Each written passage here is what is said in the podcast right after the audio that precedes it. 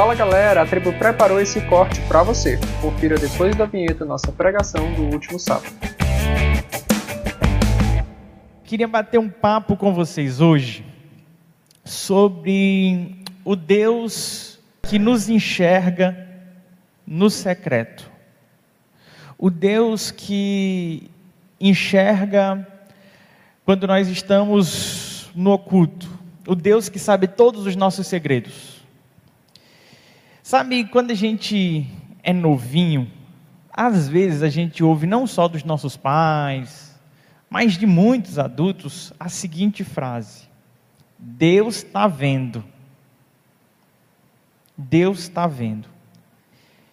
Quando você ouve essa frase, Deus está vendo, isso te traz tranquilidade, paz, alegria, ou isso te assusta? Saber que Deus está vendo cada um dos seus passos, que Deus está sabendo tudo que você anda falando e fazendo, deixa você relaxado, tranquilo, ou deixa você tenso? E aí? O que, é que vocês acham? Sem falar de agora, vamos recordar quando a gente era pequenininho. Quando falavam para a gente, ei, Deus está vendo, hein? Normalmente falavam com que conotação? Uma conotação de que Deus estava vendo nossa malcriação, nossa desobediência, nossa desordem e estava ali pronto para nos castigar, para nos punir. E normalmente a gente atrelava o conceito de Deus está vendo com a ideia de um Deus disciplinador, um Deus que traz castigo. Não é? A gente era criança, quando a gente era criancinha, as pessoas olhavam para a gente e falavam, Deus está vendo, justamente quando a gente estava fazendo uma coisa errada. Quando a gente estava fazendo uma coisa boa, ninguém chegava lá e dizia assim, ei, Deus está vendo, hein? A gente não era recompensado quando fazia uma coisa boa com a ideia que Deus estava também contemplando as nossas boas ações. A ideia que a gente tem desde criança é que Deus só está olhando para a gente quando a gente está pisando na bola, quando a gente está fazendo besteira. E essa é uma falsa ideia a respeito de Deus, porque Deus está olhando todos os momentos. E na verdade, nós precisamos muito mais do olhar dele do que nós imaginamos.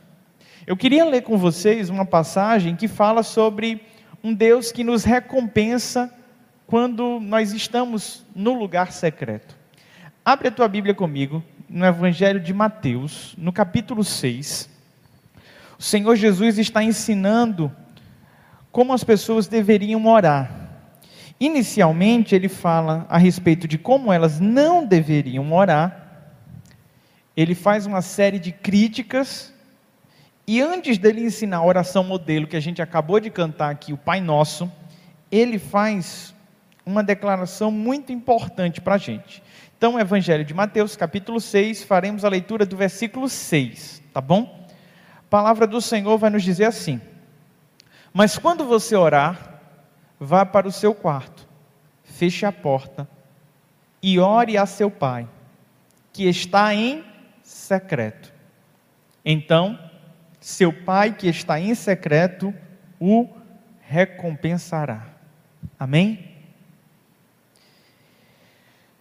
O que esse texto está nos sugerindo é que de tempos em tempos eu e você precisamos dedicar um tempo a sós com Deus que de tempos em tempos a gente precisa falar algumas coisas para Deus que a gente não fala para ninguém. Que de vez em quando a gente precisa se retirar e expressar para o Senhor sentimentos que a gente não compartilha com ninguém, sonhos que a gente não compartilha com ninguém. A gente precisa abrir o coração para o Senhor secretamente. O texto não está dizendo que a gente sempre tem que orar no secreto.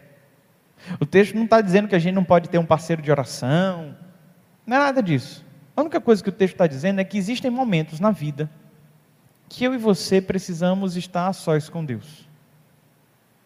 E ele está fazendo essa advertência com relação a um grupo de fariseus que só queriam orar no templo, E quando eles chegavam no templo para orar, eles faziam um espetáculo, um show, para que as pessoas pudessem olhar para esse camarada e dizer: caramba, que cara crente, que eloquência, que dependência de Deus, que piedade desse camarada. O cara levantava as mãos e falava umas palavras difíceis, a benevolência do Senhor e aquele negócio todo, e a galera ficava: meu irmão, esse cara. Aí chegava um outro lá, simplesinho, que não era fariseu, um publicano, um pecador. Ele se ajoelhava, ficava de cabeça baixa, só balbuciava algumas palavras, ninguém conseguia ouvir, e as únicas coisas que esse camarada falava era: tem misericórdia de mim, Senhor, eu sou um pecador. E a ideia é que aquele que estava ali orando somente para Deus, sem se preocupar em dar um show público, haveria de ser recompensado, enquanto o outro já estava recebendo a sua recompensa, porque tudo que ele queria era ser visto pelos outros. Foi com esse propósito que o Senhor escreveu esse texto. Mas esse texto nos revela coisas mais profundas do que isso. Esse texto nos fala de um Deus que nos ouve e nos vê quando ninguém está nos ouvindo ou nos vendo. Isso é muito importante. Porque existem momentos na vida que a gente vai buscar socorro, que a gente precisa de ajuda e a gente olha para o lado e a gente não encontra alguém que a gente possa contar. Não existe momentos na vida que a gente está passando por algum tipo de sofrimento, por alguma dificuldade, a gente olha para o lado e parece que ninguém está se incomodando, ninguém está preocupado, ninguém está sentindo a nossa dor. Não tem momento na vida assim? Tem, não tem? É justamente nesses momentos que a gente precisa descansar na certeza de que Deus nos vê e Ele nos ouve.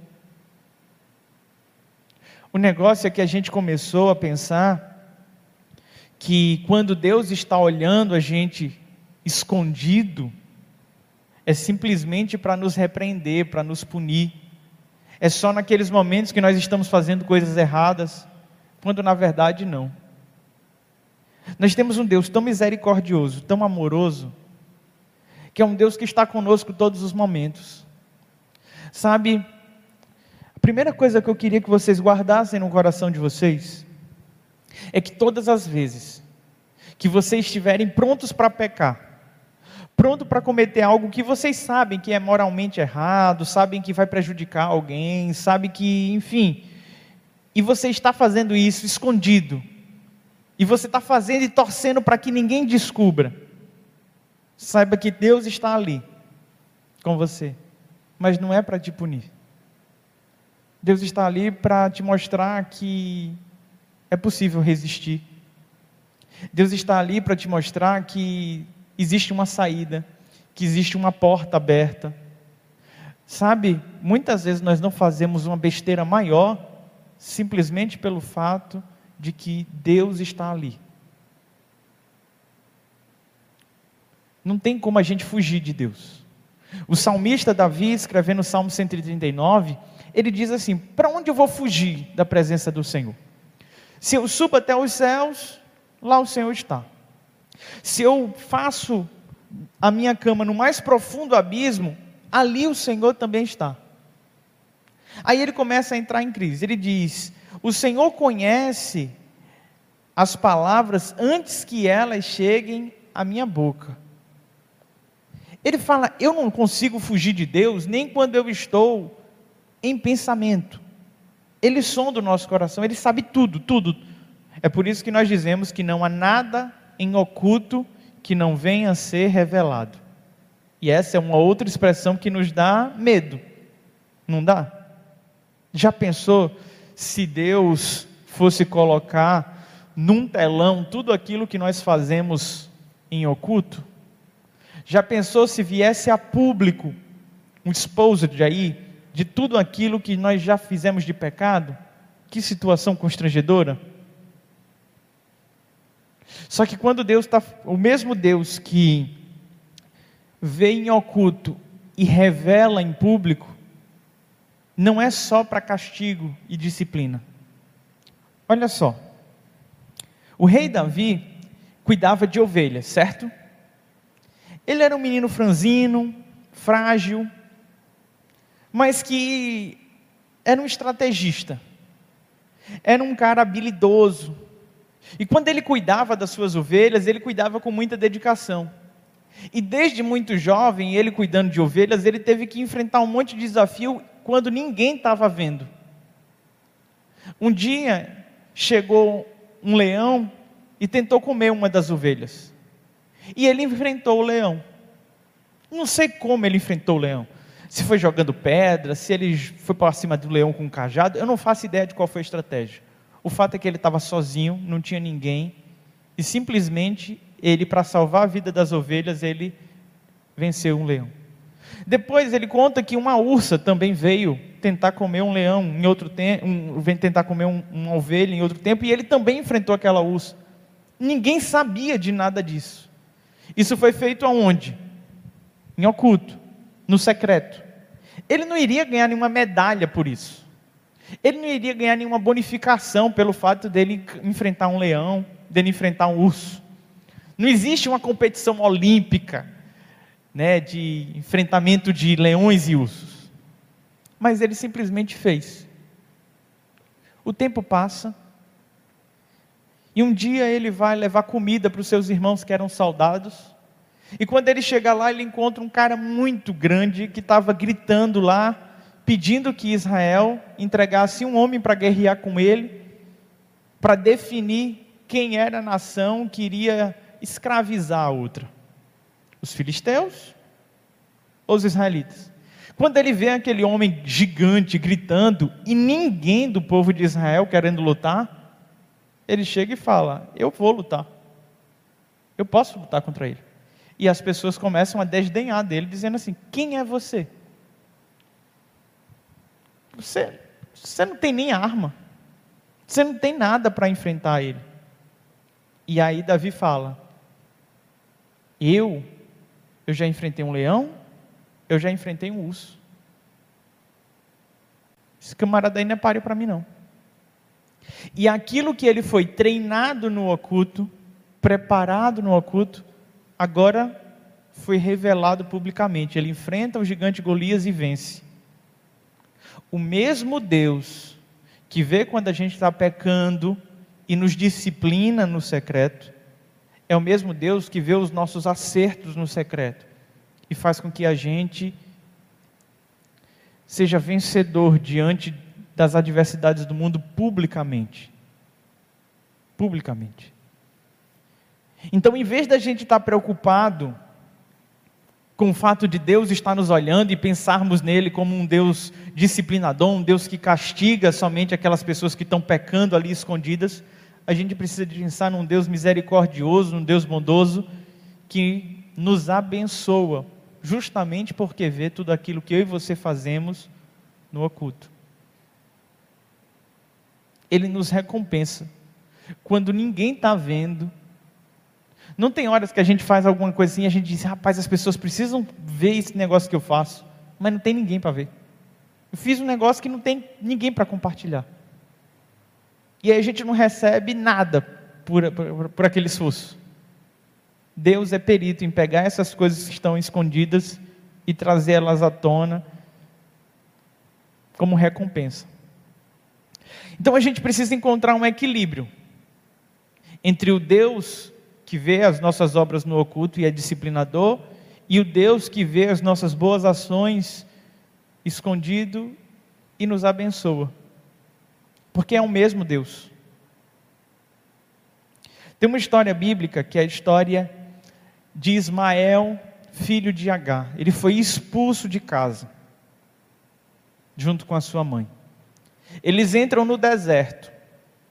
Quando chega lá no deserto, a mãe não queria mais ouvir o choro da criança, que achava que a criança ia morrer. Vocês lembram disso? Aparece um anjo. E o que é que o anjo diz? Deus ouviu o choro da criança. Gente, nem a mãe queria ver mais o choro da criança. A mãe não queria ver o filho morrer de fome, morrer de sede. A mãe não queria ver aquilo. Ela não estava mais nem vendo, nem ouvindo, ela estava distante do seu filho. Mas Deus vê. Então, em vez do nosso coração se encher de, de medo, porque Deus pode nos disciplinar, porque a gente está pecando, porque a gente está falando besteira, porque a gente está desobedecendo, a gente precisa aprender a se alegrar com a ideia de que Deus é presente o tempo todo, de que Deus é onisciente, que Ele sabe de todas as coisas, que Ele é onipresente, que Ele está em todo lugar. Isso deveria alegrar o nosso coração. A certeza de que tudo aquilo que está oculto um dia vai ser revelado não deveria nos trazer medo, mas deveria trazer alegria. Porque o nosso Deus é misericordioso. E por que eu estou falando tudo isso? Estou falando tudo isso porque a gente precisa transformar o nosso tempo a sós. A gente precisa transformar o nosso tempo em secreto. Sabe, quando a gente está sozinho, que ninguém está vendo, muitas vezes a gente só age de forma perversa. Há muitos estímulos para agir de forma maldosa quando nós estamos a sós. Muito mais do que para agir de forma bondosa. Porque a sensação que a gente tem é que a gente não vai ser recompensado por nenhum bem que a gente faça quando a gente está sozinho. Então parece não ter vantagem nenhuma, não é? Por outro lado, a gente fala assim, mas se ninguém está vendo, eu também não vou ser castigado. Então parece que agora o pecado é mais atraente, ele é mais forte, ele é mais vantajoso. Se eu vou pecar, vou desfrutar desse prazer, dessa alegria aqui, e ninguém vai ficar sabendo, então eu tenho todo o estímulo que eu preciso para fazer. Só que não é verdade. Nada passa desapercebido diante do Senhor. E se a gente entende isso e começa a transformar a nossa forma de estar a sós, se a gente entendesse de fato a beleza que é estar no secreto com o Senhor, o nosso tempo de ócio seria transformado. Sabe aquele tempo que você não sabe o que fazer, que você está em casa entediado, você não sabe se assiste uma Netflix, você não sabe, não sabe o que faz? e o tédio começa a tomar conta do teu coração, e juntamente com esse tédio vem um monte de estímulo ruim, a gente pensa besteira, a gente começa a ser tentado. É ou não é? É, é o que acontece. Mas se a gente começar a transformar esse nosso tempo de ócio na ideia de que nós não estamos a sós e que existe alguém que está nos vendo e quer interagir conosco, e mais do que isso, que nos recompensa por essa interação, caramba, nossa vida pode ser outra. Pode ser outra. Nós estamos hoje vivendo um, um momento bem, bem desafiador. Nunca antes na história do mundo a fofoca alcançou tanta gente de maneira tão imediata. É ou não é? Antigamente, se você fizesse uma besteira, um grupo pequeno de pessoas iriam saber. Se a história fosse muito forte, essa história seria replicada, mas demoraria anos e anos e anos para poder chegar numa grande massa. Hoje em dia, basta um deslize perto de alguém que está gravando alguma coisa, que a tua vida pode se acabar do dia para a noite. E às vezes você nem tinha intenção. Às vezes você nem fez por mal. Mas essa, esse mesmo fenômeno que impulsiona a divulgação em massa, ele também está atrelado ao, ao cancelamento público, ao linchamento público, onde as pessoas elas são taxadas por 10, 15 segundos de suas vidas. Elas são rotuladas, você é isso por conta de 10 segundos da sua vida. Você acertou a vida inteira. Se em 10 segundos, se o tempo de um story, 15 segundos, você vacilou, já era. É ou não é assim? E isso me dá mais medo, sinceramente, do que Deus.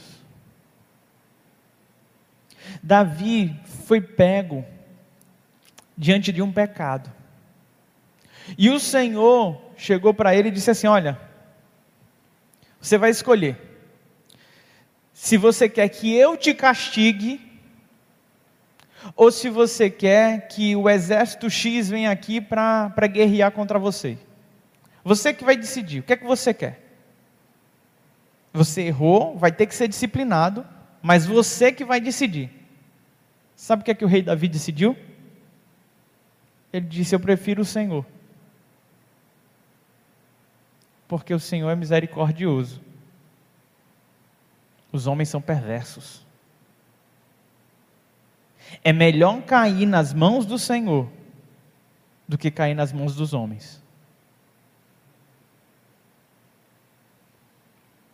E quando a gente começa a entender isso, a gente começa a ver que o nosso pecado em oculto, ele tem jeito, ele tem conserto.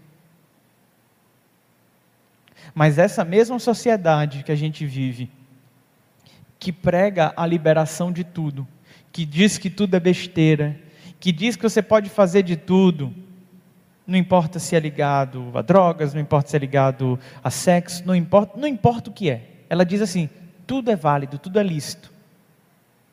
Mas quando você faz e cai em público, qual é a reação do povo? Acaba com a gente. Acaba ou não acaba? A sociedade que, que bate palma e faz música atrás de música falando sobre traição, que acha que traição. Romantizaram a traição no nosso tempo. Você entra no TikTok, entra nessas redes, é só traição, traição, e tudo é muito bonito.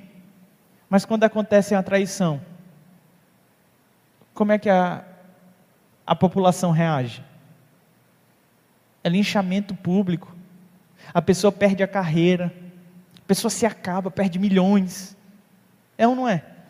E às vezes a gente não tem nem certeza se aconteceu ou não. A gente nem sabe que a gente não estava lá, a gente não estava no oculto, só vazou uma informação. Agora aí, essas tretas de internet, Pyong Lee com a sua esposa, separação, aquela coisa, não sabe o que aconteceu. Linchamento, cancelamento, perde contrato, perde um monte de coisa. Whindersson Nunes, Luísa Sonza, ninguém sabe o que aconteceu, mas lincha. Mas não é a mesma sociedade que diz que é legal traição? Não é a mesma sociedade que faz as músicas e fala que é legal? Galera, na moral, é terrível cair na mão do homem. Porque o mesmo homem que diz assim, vai lá, peca, faz que é gostoso, é o mesmo que depois vai estar rindo da tua cara, vai estar te acusando, vai estar querendo te punir, vai estar do outro lado. Se a gente tem ter medo de alguma coisa, não é do Senhor. Não é do Deus que vê o nosso pecado em oculto, porque o Deus que vê o nosso pecado em oculto, a palavra de Deus diz assim: o pai disciplina o filho a quem ama. Ele vai disciplinar com quê? Com amor. Mas o mundo não tem amor nenhum. Qual é o amor que tem no mundo? Quando a gente é pego, errando no mundo, sabe o que, é que acontece? Não sei, não é da geração de vocês, mas vocês já devem ter visto isso. Vocês lembram daquele jovem que foi tentar roubar uma bicicleta e foi pego por um tatuador? escreveram na testa dele com uma tatuagem: Sou ladrão e vacilão. Sabe o que é isso? A maldade humana. Triste é quando nós somos pegos no erro por um homem. É triste. Mas o Senhor não. O Senhor é cheio de graça, é cheio de bondade. O Senhor só quer o nosso melhor. Ele só quer a nossa transformação. Deus é tão bondoso que o perdão dele é imediato. E sabe onde é que vai esse perdão? Não é para uma listinha que ele fica guardando para quando você acumular, ele voltar para passar na tua cara, não. Ele joga no mar de esquecimento. O que você fez ficou para trás, já não existe mais. A palavra de Deus diz que aqueles que estão em Cristo Jesus já não há condenação. Ele simplesmente perdoa a gente e acabou. E ele transforma, ele dá nova oportunidade, a vida segue. Mas os homens, não. Então, em vez de ficarmos preocupados com o olhar do Senhor, a gente precisa melhorar, otimizar o nosso tempo a sós com Deus. Sinceramente falando, cada vez mais eu tenho medo das redes sociais. Cada vez mais eu, eu, eu me desespero com, com esse fenômeno que a gente está vivendo. Porque é muito cruel. É um corte. É um corte. Sabe o que está acontecendo? No começo da pandemia, a maioria das igrejas não sabia fazer transmissão. Não tinha câmera, não tinha aparelho, não tinha. E eles faziam transmissões e dava 10, 15 pessoas. O padrezinho ia lá fazer a missa dele e dava 10 pessoas assistindo a transmissão. Aí o fenômeno meme entrou em ação.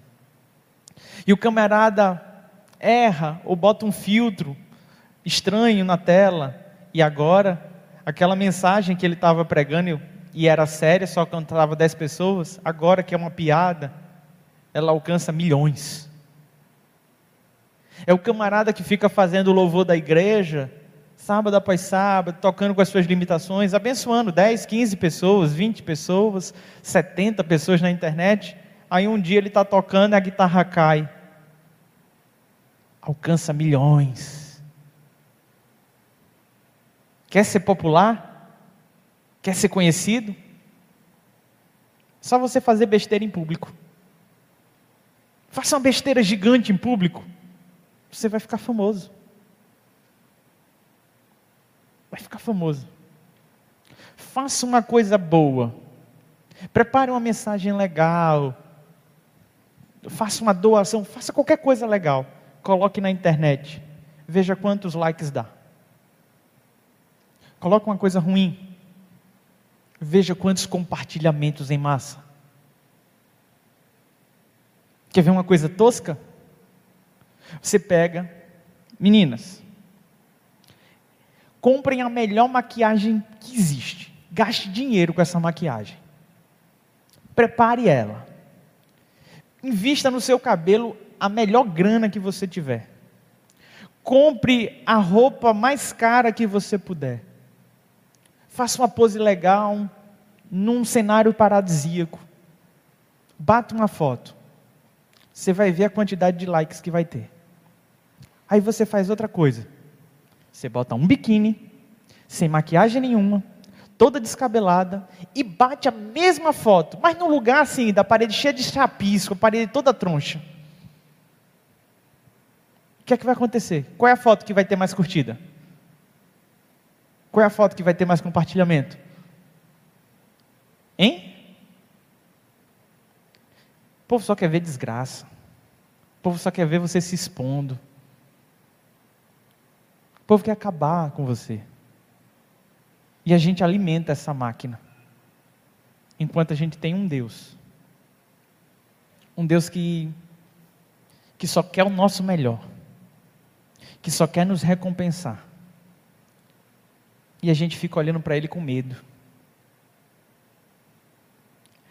A gente não tem medo de cair na mão dos homens e fica falando sobre o medo que tem do Senhor ver. Eu acho isso muito engraçado.